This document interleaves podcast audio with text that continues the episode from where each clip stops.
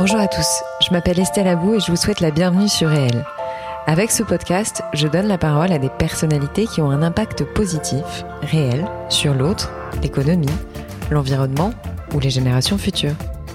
Par leurs actions, leurs entreprises, leurs pensées, leurs œuvres ou leurs visions, ces hommes et ces femmes contribuent d'une manière ou d'une autre au monde de demain et à celui d'aujourd'hui. Si vous aimez le podcast et que vous voulez me soutenir dans ma démarche, la meilleure manière de le faire, c'est de vous abonner, de mettre 5 étoiles à l'épisode, de le commenter ou encore d'en parler autour de vous sur les réseaux sociaux et dans la vie réelle.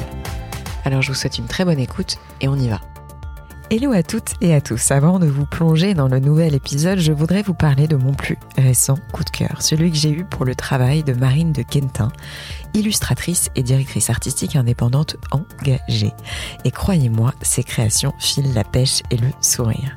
Biberonnée à la créativité, à la couleur et au design, Marine a fait des études de direction artistique et de graphisme. Elle a créé ensuite un studio de graphisme et s'est lancée dans le dessin toute seule et elle a super bien fait. Grazia la repère très vite pour illustrer ses éditos et à partir de là, bah, s'enchaînent des contrats avec des marques de mode et de beauté ultra connues comme Hermès, Glossier, Caudalie, Phyto, Maison du Monde, Olidermy et plein d'autres. Et alors là, elle devient littéralement une star sur les réseaux sociaux.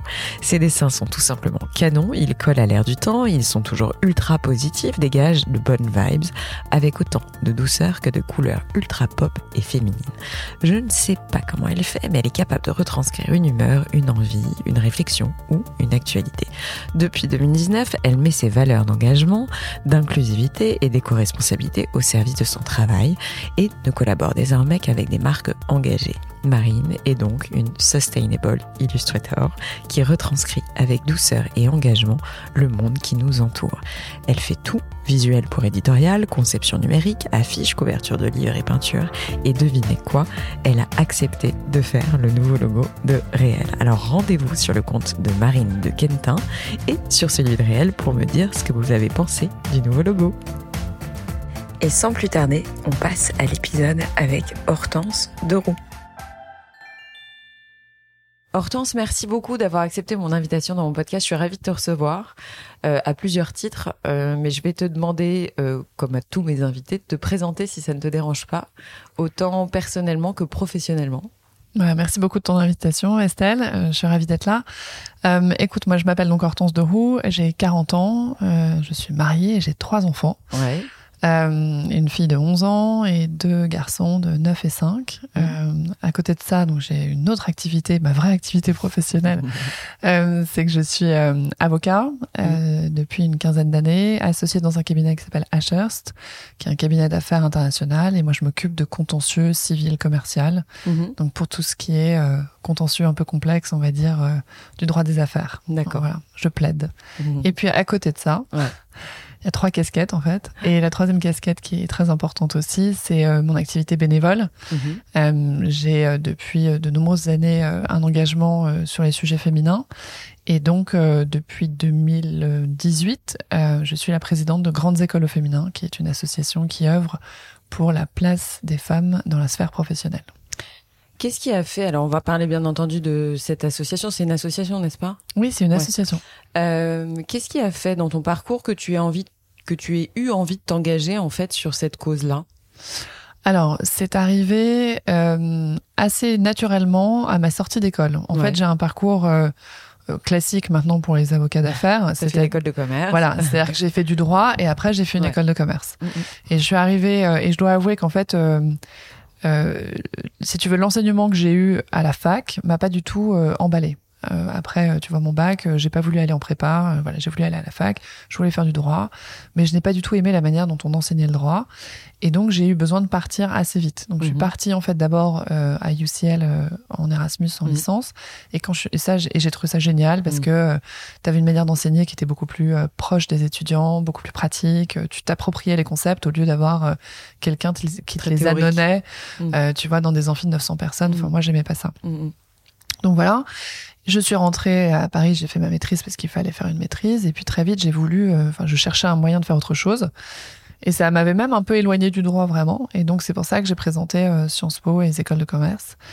Et, euh, et donc j'ai eu le concours d'HEC, je suis rentrée en deuxième année. Et là, j'ai eu une découverte, euh, voilà, une découverte un peu de, de de l'autre, voilà, de l'altérité, du fait que tu avais d'autres parcours. Enfin, c'était moins uniforme en fait que Mhm. ce qu'on avait à la fac, une plus grande richesse humaine.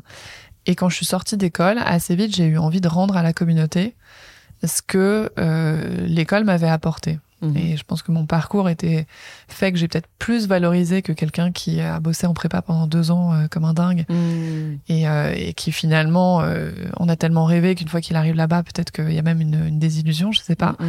Mais en tout cas, moi qui n'avais pas du tout vécu ça, j'ai trouvé ça génial. Et donc, j'ai eu envie de rendre. Et c'est comme ça que je suis arrivée au bénévolat, par HEC Alumni. Mais par la cause féminine, c'est-à-dire c'était ce prisme-là et rien d'autre pour toi? Alors oui, une fois que j'ai eu envie de que ce déclic bénévole est arrivé, euh, j'ai regardé un peu ce qui se passait et j'ai fait une rencontre parce que c'est souvent ça en fait hein, les, Mmh. euh, les trajectoires, c'est que tu rencontres des gens qui t'orientent.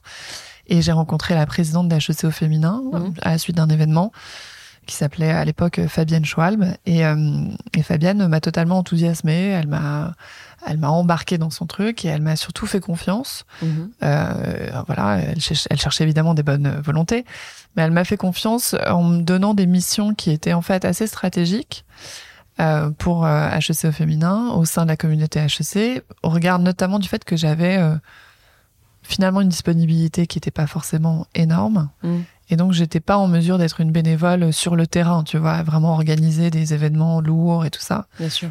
mais que je pouvais euh, avoir une, vision périphérique et un peu stratégique des sujets. Et donc, très vite, je me suis occupée euh, des sujets féminins au nom d'HEC au féminin dans la communauté HEC. Et du coup, euh, Femmes Grande École, ça regroupe, je crois, presque 400 000 personnes, c'est ça? Oui, Comment alors ça en fait, se passe en fait? Parce que vous fédérez plusieurs écoles. Enfin, les grandes écoles, Oui. finalement, c'est quoi? C'est les écoles de commerce? alors en fait, grandes écoles au féminin, euh, parce que j'ai commencé à parler d'HEC, tu vois, c'est le Ouais. prisme, Ouais. mais j'y suis arrivée par là, c'est pour ça. C'est qu'en fait, à un moment, HEC Alumni m'a dit, bah, il faudrait que tu représentes grandes écoles au féminin, enfin HEC, pardon, au sein de grandes écoles Oui, au oui. féminin.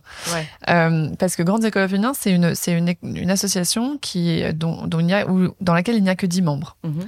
Et les 10 membres sont les associations d'anciens des grandes, Des grandes écoles. écoles. Donc, Ok. tu as effectivement les, co- les écoles de commerce HEC, ESSEC, ESCP.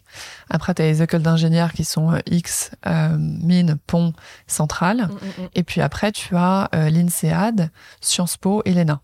Ok. Voilà, donc tu as ces 10 là. Et donc c'est un peu c'est une association atypique parce que tu as très peu de membres, donc tu as les 10, mais en réalité, on touche plus de 400 000 diplômés, effectivement. C'est ça. Voilà. D'accord. Euh, je reviens juste sur la cause féminine. Est-ce que toi, à titre personnel, euh, tu as observé des choses qui t'ont choqué pendant ton parcours en grande école? Ah, euh, Est-ce que tu as observé des trucs euh, Parce que je sais qu'il y a des il y a des choses qui sont sorties. Bien sûr. Il y a quelques temps maintenant, je crois. C'était il y a peut-être 3-4 ans, je sais plus. Voilà, sur des remarques, des comportements, des choses qui allaient pas dans les écoles de commerce vis-à-vis des femmes. Mais est-ce que toi, à titre personnel, tu as déjà ressenti ça?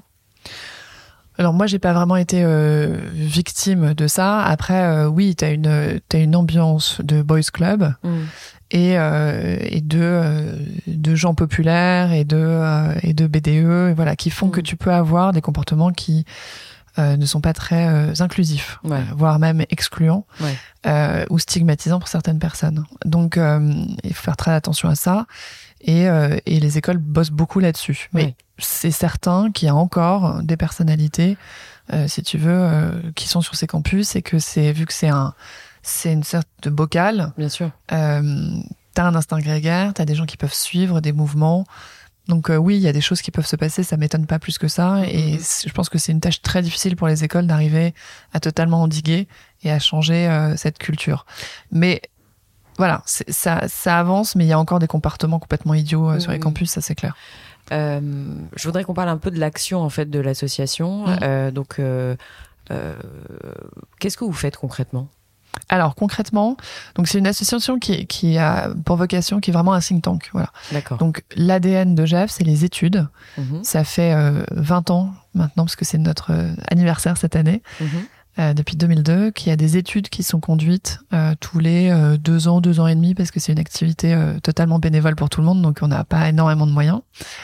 Euh, mais on fait des études qui sont euh, très euh, sérieuses et quali, et on est accompagné par des, des institutions comme BVA, tu vois, pour nous, Mhm. nous épauler, Mhm.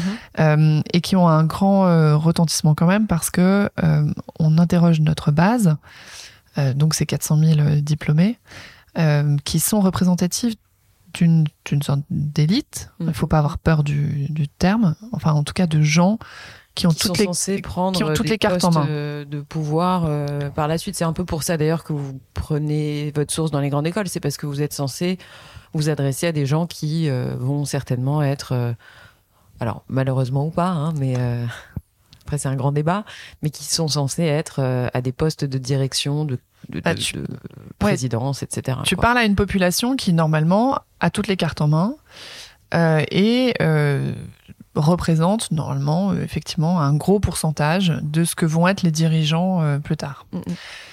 C'est ce qui était intéressant, c'est que les premières études et pourquoi elles ont été conduites, c'était vraiment pour euh, faire le constat, et c'est comme ça que Jeff est né, c'est faire le constat des, des problèmes en fait et des inégalités de traitement. Mhm. Et ce qui était intéressant dans ces premières études et ces premiers constats, c'est que cette population féminine qui avait toutes les cartes en main, qui avait donc coché toutes les cases de notre fameuse société française qui te Mhm. demande de passer Mhm. par tel parcours, tout ça, avait quand même des problèmes dans leur carrière, étaient bloqués, avaient le plafond de verre, avaient des inégalités sal- salariales, des Mhm. inégalités d'avancement.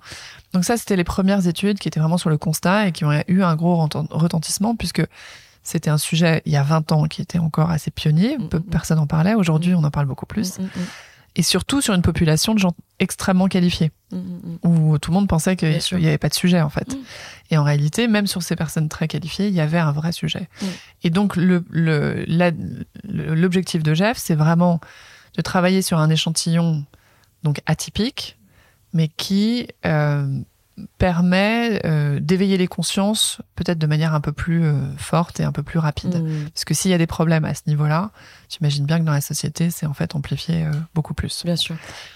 Donc ça, c'est la première action. ouais. Après, il y a deux autres volets. Il y a un volet transverse qui est évidemment le travail qu'on fait avec les ministères, le gouvernement, Mhm. le lobbying, en fait, Mhm. entre guillemets. Ouais. Et puis sinon, des actions très concrètes.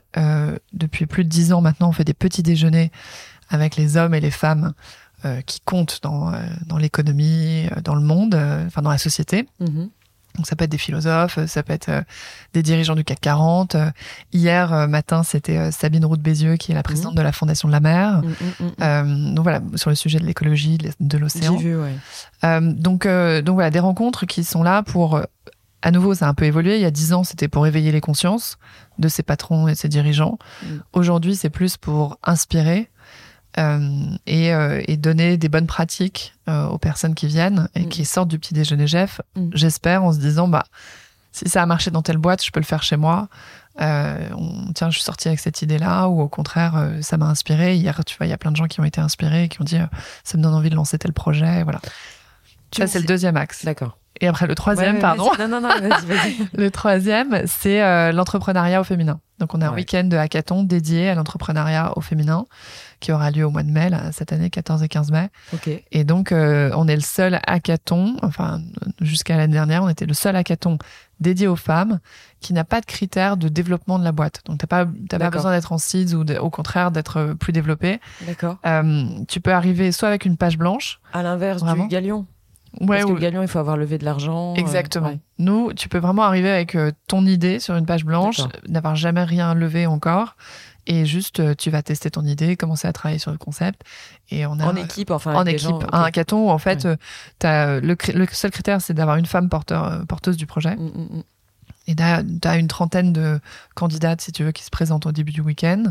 T'as un premier jury qui fait la sélection de euh, celles qui vont passer le, les 5-6 qui, idées euh, porteuses, enfin Mhm. peut-être 10 Mhm. idées porteuses. Tous les autres restent le week-end, s'agrègent, au- au- s'agrègent autour euh, d'un des projets. D'accord. Tout le monde travaille pendant 48 heures avec les mentors qu'on a, euh, les coachs et tout ça. On fait venir, on a un écosystème maintenant qui est super autour de ça. Ouais, c'est génial. Et, euh, et à la fin, tu as un jury final où donc tu as les pitchs des, euh, de celles qui ont bossé tout le week-end, Mais qui peut participer à ça? Toutes les femmes. N'importe qui. Ah, n'importe si qui. pas fait une grande. Ah oui, ouais, c'est Ah, ouvert à d'accord. tout le monde et on a des profils hyper variés. Ça va de l'étudiante de grande école où là tu t'attends un peu à avoir cette euh, population, Mhm. à au contraire des femmes beaucoup plus mûres euh, qui sont en deuxième partie, Deuxième de, partie de vie, pro- de vie professionnelle. Euh, qui sont en reconversion ou qui sont encore en poste mais qui veulent tester une idée. Bah, il faut communiquer sur ce truc, c'est génial. Mais on communique, on communique, mais c'est grâce à toi, euh, il y aura encore plus de gens qui sont au courant. Ah ouais, Et la prochaine, ouais, la prochaine édition est le 14 et 15 mai. Donc là, vous avez bouclé les dossiers ou Non, là, on lance les, on lance les inscriptions. les candidatures. Ouais, Ok, Donc, euh, faut regarder Super. sur le site de Jeff. euh, ça Ok. s'appelle le Jeff Startup. génial. C'est canon et ça a lieu à l'espace Léonard euh, dans le 12e. Donc, c'est hyper sympa en plus. euh, c'est hyper joli. Donc, euh, Top. Ouais, c'est top. Euh, petite question un peu pratique. Tu me disais que vous aviez pas beaucoup d'argent, mais c'est-à-dire que les alumni ne, ne cotisent pas comme euh, quand, tu fais partie d'une école de commerce, tu peux cotiser à, à l'association des anciens. Mais là, du coup, vous n'avez pas de remontée de cet argent-là? Comment vous, enfin, vous avez zéro argent? Ouais, alors pendant très longtemps, les zéro argent, c'était le deal en fait avec les assos d'anciens qui ont accepté parce que c'est quand même particulier. hein. On, a, on est le seul véhicule où tu as ces dix écoles qui parlent, qui parlent ensemble d'une même- voix. C'est un- c'est Ouais. vraiment assez atypique. C'est bien. Euh, et donc, euh, donc le deal de départ, c'était bon bah ouais, on vous autorise à faire ça, à utiliser euh, la, la puissance des réseaux, mais vous débrouillez comme vous pouvez quoi. Euh, et puis euh, et puis au fur et à mesure, bah, nos partenaires, si tu veux, ont tous maintenant des contraintes euh, de plus en plus fortes, fortes budgétaires. Donc euh, tous les sponsors qu'on a pour nos événements, si tu veux, les budgets se sont réduits. Donc D'accord. effectivement, on n'a aucun budget de, de, de fonctionnement. J'ai pas de permanent, j'ai rien du tout. J'ai que des bénévoles. Et, euh, et c'était un des objectifs de quand je suis devenue présidente, c'était d'arriver à obtenir quand même une petite cotisation de nos membres, de nos dix membres. Bien sûr. Et donc depuis l'année dernière, ça y est, c'est fait. D'accord. Donc maintenant, on aura quand même cette petite souplesse, ce petit matelas qui fait que on n'est pas en stress financier quand on fait nos actions. Et ça, c'est quand même plus confortable. Ok. Mais vous êtes Voilà. toujours en recherche de sponsors, etc. Mais oui, même. tous mes événements en fait sont sponsorisés. Je Ok. fais jamais un événement euh, sans sponsor. Ok. Top. Ouais. Donc appel à candidature également pour le sponsoring. Exactement. Euh, je voulais te parler des écoles d'ingénieurs parce qu'en fait là euh, j'ai vu euh, passer beaucoup d'articles sur déjà l'ENA qui attire de moins en moins de monde man- de manière assez globale. Mais après c'est vrai que les, les ingénieurs euh, aujourd'hui sont majoritairement des hommes. Mm. Euh, Est-ce que selon toi, euh, techniquement parlant, c'est un frein Ma question est un peu bêta, enfin un peu râler pas crête, mais voilà, est-ce que c'est un frein qui, selon toi, vient de l'esprit des femmes? Est-ce que les femmes ont moins envie d'être ingénieurs? Est-ce que c'est parce que euh, y a beaucoup d'hommes dans ce secteur que les femmes osent moins y aller? Enfin, est-ce que tu as des retours là-dessus, toi, des retours terrain ou des échanges que tu as pu avoir euh, sur ce sujet-là? Ouais, alors il y a un gros problème euh, d'orientation et le, la réforme du bac a vraiment pas aidé pour ça. C'est Parce ça. que, et d'ailleurs, nous, on l'avait identifié euh, assez tôt, euh, mais on n'avait pas justement de, de budget pour bosser là-dessus. Mm. Euh, mais c'est enfin sorti. Euh, on ne peut pas demander à des enfants aussi jeunes de- d'abandonner des matières qui sont fondamentales pour certaines carrières, alors même qu'ils n'ont pas connaissance de vrai. ces carrières-là. Ils ne connaissent pas ça. Donc, soit on fait une information en amont et on leur explique quels sont les débouchés de, tu- de ces différents choix, de ces différentes options. Mm. On peut pas les laisser, enfin c'est criminel de les laisser faire ça à l'aveugle juste parce que tu as 15-16 ans et que tu dis que finalement les maths c'est un peu chiant. Oui, mais en fait, c'est pas forcément euh, peut-être le truc. Moi, je- j'en ai pas fait, je suis pas ingénieur, mais c'est pas le truc euh, peut-être le plus drôle pour tout le monde. Sauf que le- les métiers que tu peux faire derrière, il y a des métiers qui sont passionnants, On nous fait pas te- rêver, en fait. ouais, et qui te demandent un minimum de ça, ou pour ça qui le- ça. les maths c'est fondamental, c'est vraiment fondamental. Mm, mm. Et quelqu'un qui a des euh, facilités ou qui peut, et qui voilà, et qui juste va abandonner ça parce que euh, trouve ça pas cool, Mm. si tu veux, va peut-être se fermer Bien sûr. vraiment tout un pan de carrière. Mm. Et euh, surtout quand tu vois les, les nouveaux métiers qui sont en train d'émerger, c'est clé. On peut pas Bien abandonner euh, ça. Et Bien donc il y a un vrai problème de, de fond de- finalement qui concerne pas que les femmes et euh, Il y a un problème de flux. Mm, mm. Euh, et les filles sont particulièrement touchées par ça. Et, la, et Blanquer l'a quand même reconnu sur le fait qu'il y avait un, un problème de féminisation des, des filières scientifiques, enfin, de ces choix, de ces options. Mm, mm, Il y a mm. beaucoup de filles qui ont, qui ont, qui ont abandonné Bien ces matières-là. Mm. Euh, et ça va créer énormément de problèmes. C'est-à-dire que les écoles d'ingénieurs se, se- essayent de recruter des filles. Enfin, les, les boîtes qui ont besoin d'ingénieurs essayent de recruter des femmes. Ça commence à ruisseler un peu chez les écoles d'ingénieurs, mais si t'as personne derrière euh, au lycée, Bien sûr. on va Ça pas arranger la là, en fait. situation. T'as raison. Donc il faut vraiment partir de, de C'est bien de le souligner qu'il faut partir Ouais. des bases en fait. faut partir de la base, il faut partir de l'école depuis tout petit. Mm, mm.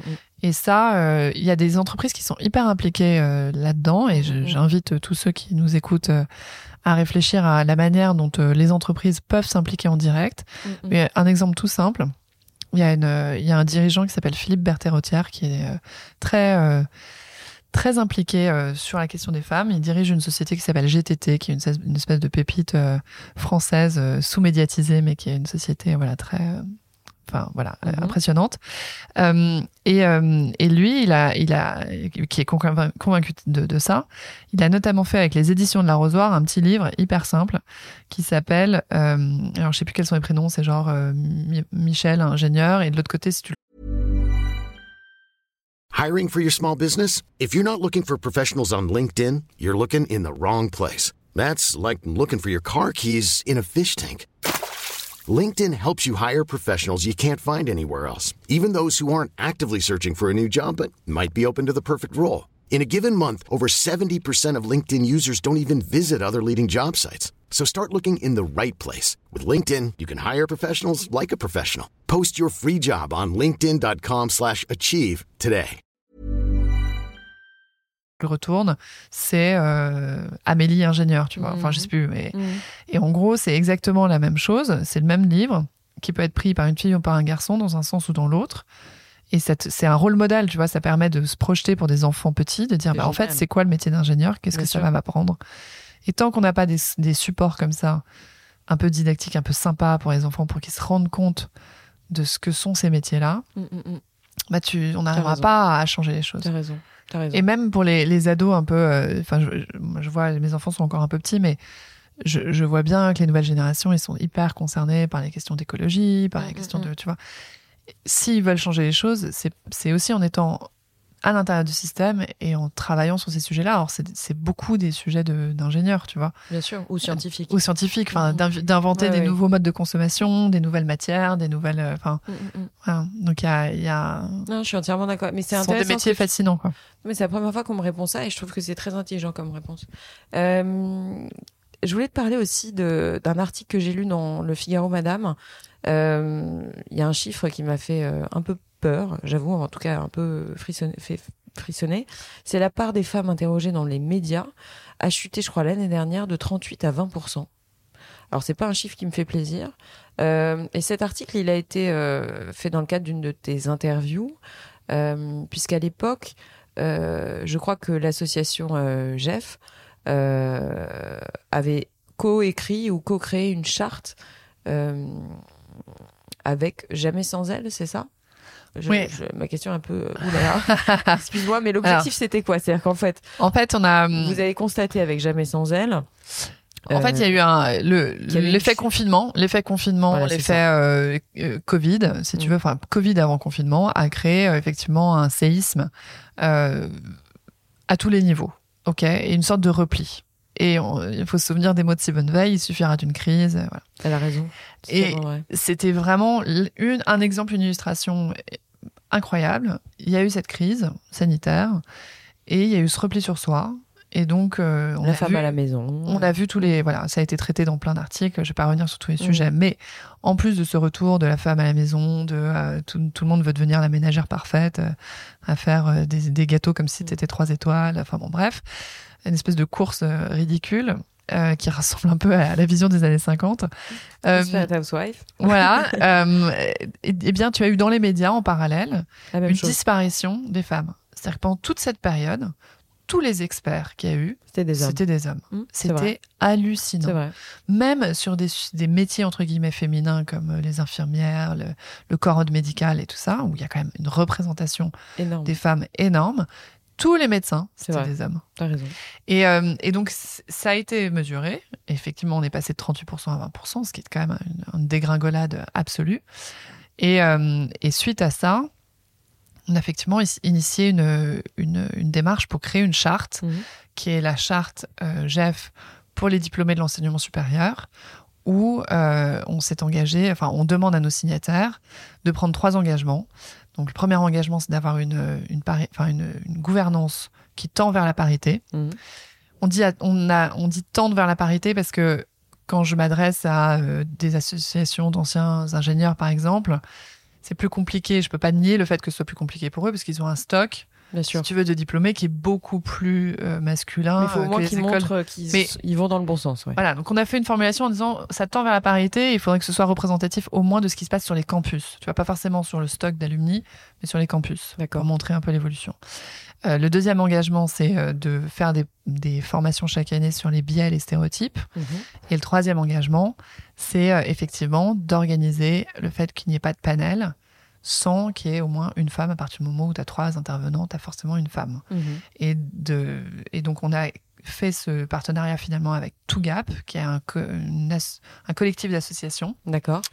euh, qui regroupe beaucoup d'associations de femmes du secteur privé et du secteur public, D'accord. et qui a créé une base d'expertes qui est vachement bien foutue.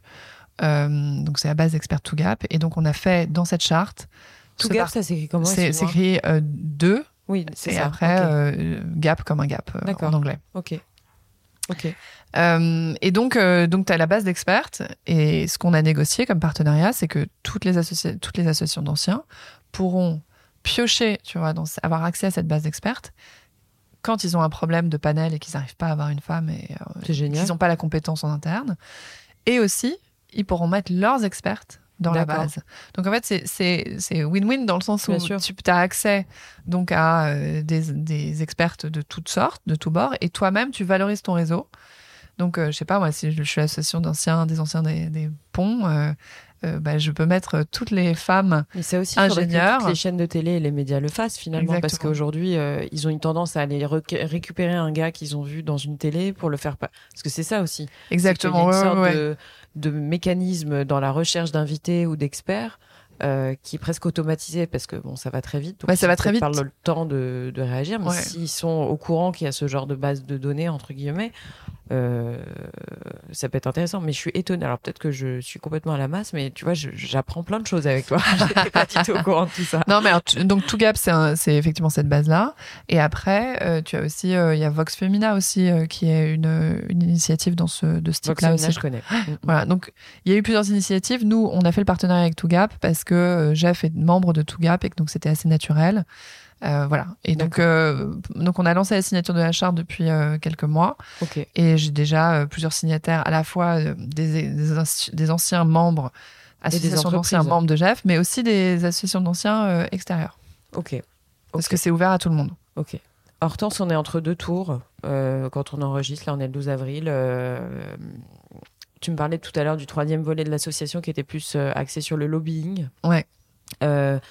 Qu'est-ce que tu demanderais là euh, si tu rencontrais le prochain président de la République ou la prochaine Enfin, j'ai envie de dire. Euh, si tu avais trois mesures, deux mesures, une mesure même, quelque chose que tu veux vraiment faire passer, euh, euh, voilà, comme demande en fait, tout simplement. Alors après, est-ce que c'est un projet de loi, une proposition de loi Je ne sais pas, mais qu'est-ce que tu demanderais? Alors j'ai une mesure en fait, Mhm. enfin une demande Mhm. euh, principale, c'est en fait de faire, de créer une autorité, Mhm. un peu sur le modèle de euh, l'AFA, l'autorité française de anticorruption, euh, qui aurait pour mission, si tu veux, de surveiller l'application des textes sur les sujets de parité Déjà existant en plus. déjà existants. Hein, je, je suis pas forcément pour. La loi X1 était un super, euh, une superbe étape. euh, Il fallait le faire. Moi, je suis très pro quota, donc euh, j'ai pas de problème à. Voilà, je trouve que les instruments législatifs sont Elle était dans importants. le podcast, hein, Marie-Pierre. Ah. Mm. Ben, voilà, je trouve que les instruments législatifs sont, sont très importants, mais je suis avocat et donc je sais que il faut des lois, mais il faut aussi des sanctions. Il faut les faire respecter. Et donc, si pour moi, on a déjà des dispositifs qui existent euh, et qui ne sont pas Il y en a appliqués. beaucoup, ouais. Il y en a beaucoup en fait, même dans le code de commerce, il y a des, il y a des dispositions qui existent. Après, ne le problème, c'est qu'il y a une méconnaissance aussi de la part des gens. euh, Enfin, tu vois, il y a aussi une part de communication qui n'est pas faite. Parce que Oui. je crois que beaucoup de gens méconnaissent le droit ou les nouvelles lois, etc. Oui, tout à fait. Mais donc tu pourrais avoir, c'est typiquement le rôle de l'AFA euh, pour l'anticorruption, euh, un rôle d'accompagnement, Mm. tu vois, et un rôle de sanction aussi et de Mm, contrôle. Mm, mm. Et donc ça, ça te permettrait euh, d'avoir, euh, je pense, enfin, ce serait une, une mesure forte pour montrer que Mais ça paraît fou qu'il n'y en ait pas, en fait. oui, C'est ça qui est, quand tu m'en parles, ça, ça, semblerait logique, si tu veux, que ça existe déjà. Et, qu'il y ait quelque chose de transverse, tu vois, que ce soit, que ce soit pas euh, d'un côté, euh, enfin bref, euh, qu'il n'y ait pas de guerre entre les ministères si tu veux, sur ce sujet, voilà, et qu'il y ait une saine concurrence, on va dire, une saine émulation, et, et qu'il y ait une autorité indépendante là-dessus. Parce que Macron avait dit que c'était la grande cause, une des grandes causes du quinquennat. Il a fait des choses, je dis pas qu'il a rien fait, hein, au contraire, mais ça, ça aurait été quand même incroyable si tu veux d'arriver à faire cette autorité, ce serait génial. Et l'AFA avait été créée euh, notamment pour des raisons économiques, hein, parce que enfin, la corruption, ça coûtait, euh, je sais plus, je crois que c'est 2% ou 3% du PIB. Mmh, mmh. Euh, les inégalités hommes-femmes, ça coûte à peu près la même chose. C'est ce que, ouais, c'est ce que j'ai lu. Donc, si tu veux, tu as, as, aussi une justification économique de créer ça. Parce que si tu traitais aussi bien les hommes et les femmes ça augmenterait le PIB. Ça augmenterait le PIB. Mm. Donc euh, moi je trouve que ça justifie une mm. autorité. Voilà, c'est ma seule demande. bah, elle est costaud, mais elle est bien. Je la trouve euh, parfaite. Euh, Hortense, quand on a échangé ensemble la première fois, grâce à Marine de Quentin, on peut le dire quand même, parce que c'est elle qui nous a mis en relation. Elle m'a dit, il faut absolument que tu rencontres Hortense. Donc, tu vois, je ne suis pas déçue, elle avait raison. on a parlé donc de qui tu étais. Tu es également une maman. je suis très, très, très, comment dirais-je euh, sensible à la cause euh, du handicap. Euh, parce qu'en fait, je, trouve qu'on n'en parle pas assez, ou en tout cas, peut-être que je ne lis pas les bonnes choses. je sais que tu as un enfant qui souffre d'un handicap. déjà, de, quel handicap il s'agit? Et en tant que maman, aujourd'hui, quel est ton regard sur l'inclusion du handicap dans notre société? Ouh là là, vaste question. Euh, alors effectivement, euh, notre fille, notre fille aînée donc est handicapée. Euh, elle a un petit bout de chromosome en moins qui fait qu'elle a un retard généralisé. Donc c'est une enfant qui a 11 ans, ne parle toujours pas, marche avec une démarche pas tout à fait comme celle de tout le monde. Euh, voilà, donc euh, si tu veux, euh, ça se voit, ça se. tu l'as vu dès la petite enfance? Non, parce que c'était notre premier, donc bon, on avait notre entourage. Certaines personnes avaient commencé à avoir un peu des doutes au bout d'un moment, mais c'est difficile de l'entendre quand c'est ton, ton enfant et que c'est ton premier. On trouvait juste qu'elle était un petit peu molle, tu vois. Mais mais voilà, donc le diagnostic, il est tombé quand elle avait à peu près deux ans. Mhm. Euh, même si au fond de nous, on commençait à sentir qu'il y avait un truc qui allait pas, mais le vrai diagnostic est tombé à deux ans, euh, quand moi j'étais enceinte jusqu'aux dents euh, du numéro 2, donc c'était une période très sympathique. Et que les médecins te, te disent, bah, peut-être qu'en fait, vous êtes porteur de quelque chose, enfin bref, bref. Donc finalement, les deux, les deux d'après vont très bien et c'est, ça a été notre, notre respiration à tous, toute la famille, finalement, d'avoir derrière numéro 2, numéro 3. Euh, donc, euh, de pas s'être arrêté juste à, un enfant euh, mm, mm, handicapé. Mm, euh, après, donc cette petite fille, elle est, elle est géniale et en même temps, je peux pas te dire que c'est une, une, situation euh, très positive. C'est évidemment euh, très compliqué à gérer au quotidien. C'est évidemment euh, désociabilisant. Mm. ça te complique tout quand tu vas chez les gens, chez des amis, quand tu veux voyager, quand tu veux. Donc on peut pas, voilà, on peut pas te dire. Enfin, je, je fais pas partie des gens totalement illuminés en disant c'est la meilleure chose qui me soit arrivée dans ma vie. franchement, je peux pas dire ça et je, je dis à toutes les tous les parents parce que c'est pas que les mères qui m'écoutent qu'il faut aussi euh, savoir dire que c'est difficile et pas juste euh, s'enfermer dans des postures de euh, c'est un enfant merveilleux qui m'a appris beaucoup de choses. Certes, mais c'est quand même difficile. bien sûr. Il faut être réaliste en fait. Oui, il faut être réaliste là-dessus et assumer le fait que c'est dur. C'est vraiment dur. après, la place dans la société du handicap est effectivement très compliquée. Euh, on est une, c'est le pendant de ce que j'ai dit euh, sur Jeff. Hein, on est dans une société élitiste. Mm. Donc, il faut pas avoir peur du mot de, de ce que ça veut dire d'être une élite. Et en même temps, quand tu es dans ce système-là, la place de la personne qui ne rentre pas dans les cases mm. est très très difficile à trouver. Euh, et notamment, il y a, on ne valorise pas ses vies. Donc, on, les, on est dans un système d'assistanat. Mm. Donc, c'est bien organisé pour assister. Donc, typiquement, ma fille, elle est dans un centre on a eu beaucoup de chance, elle a trouvé une, place dans un centre qui est super. Et euh, il y a une prise en charge, ils viennent la chercher le matin, ils la raccompagnent le soir. Je veux dire, je peux pas me plaindre, c'est mmh. fantastique. Mmh. Mmh. Mais euh, il n'y a pas de, sûrement un peu par manque de moyens, mais aussi une philosophie euh, derrière qui est venue justifier ce manque de moyens. Au lieu de dire qu'on n'a pas de moyens, on, organise une philosophie autour qui est que on place pas les enfants suffisamment au milieu euh, des, autres. Voilà. Il euh, y a des initiatives, mais globalement, on va plutôt les parquer ensemble. Alors, ça leur fait du, ça leur fait du bien aussi. hein. Et ça, c'était un enseignement euh, euh, quand Armand avait 7, 7, 8 ans, un truc comme ça. Euh, une directrice de centre, qui était une amie d'amis, m'avait dit, tu sais, toi, tu, tu penses que ça lui fait du bien d'être au milieu des enfants euh, normaux dans l'école où tu essayes de la maintenir. Je me battais comme une folle pour essayer de la maintenir dans l'école Mm. normale. Elle m'a dit, mais en fait, ta fille, elle est en situation d'échec dans cette situation-là, alors que si tu la mets dans un centre spécialisé avec des enfants handicapés autour Elle d'elle, se sentira peut-être plus elle valorisée. sera plus valorisée parce qu'elle sera au milieu de personnes qui ont des difficultés aussi.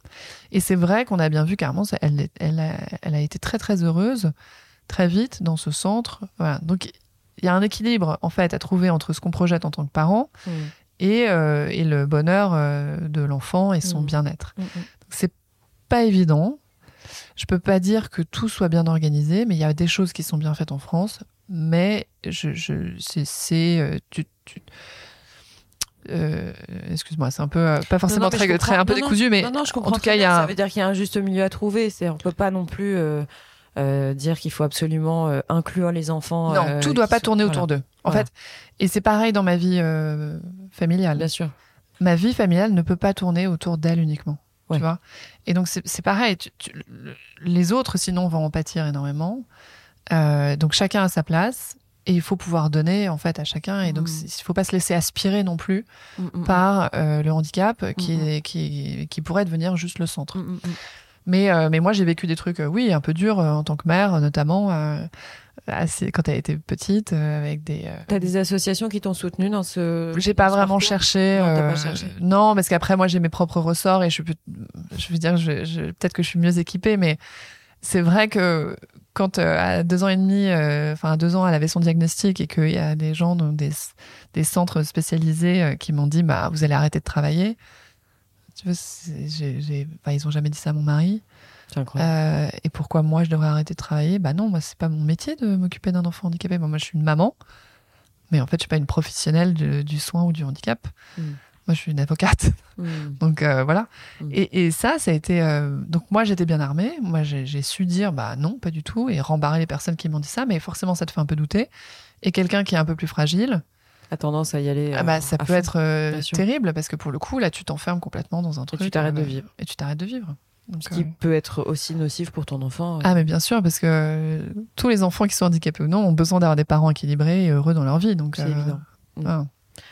Merci. Merci pour ta transparence et ta sincérité et surtout pour ton apport. Parce que euh, je pense que tu dis des choses importantes qui sortent un peu de ce qu'on peut lire ou entendre et, euh, et c'est important.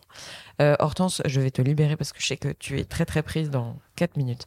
La fin de mes interviews est toujours la même.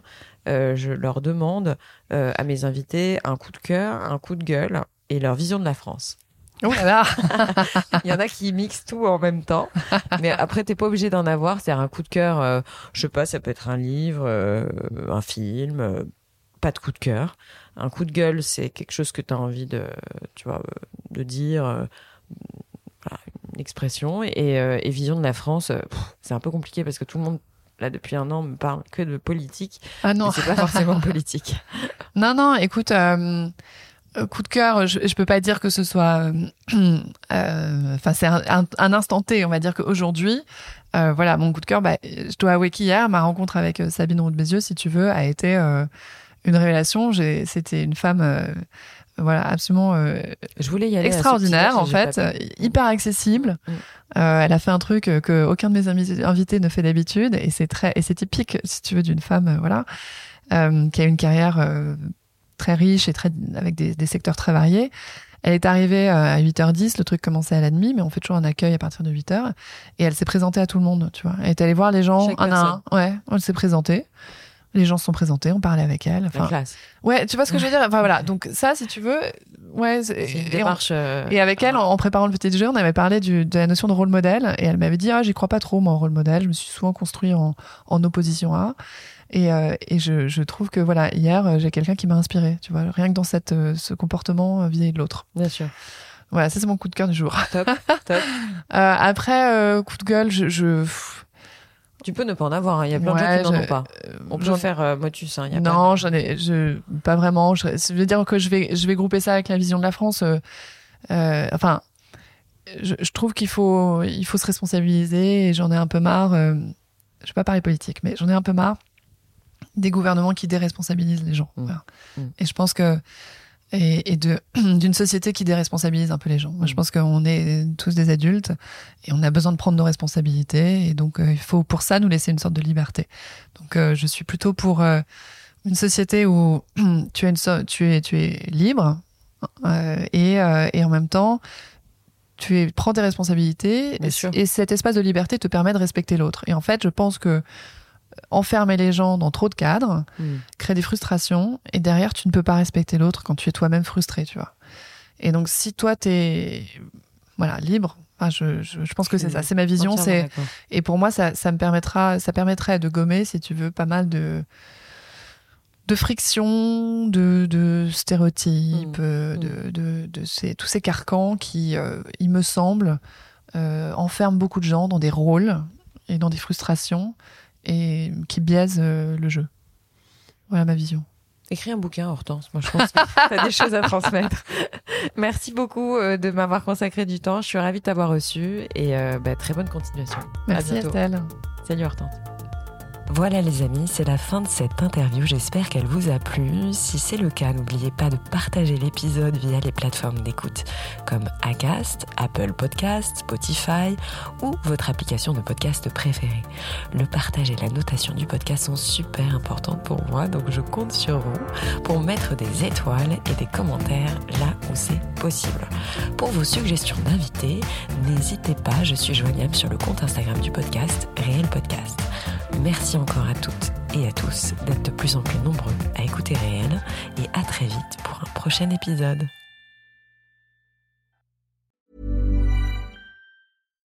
It's the Kia Summer Sticker Sales Event, so give your friends something to look at, like a B&B with an ocean view, an endless field of wildflowers, or a sunset that needs no filter. Make this a summer to share and save with a capable Kia SUV or powerful sedan. See your local Kia dealer or visit kia.com to learn more. Kia, movement that inspires. Call 800 334 Kia for details. Always drive safely. Sale applies to purchase of specially tagged 2024 vehicles only. Quantities are limited. Must take delivery by 7824.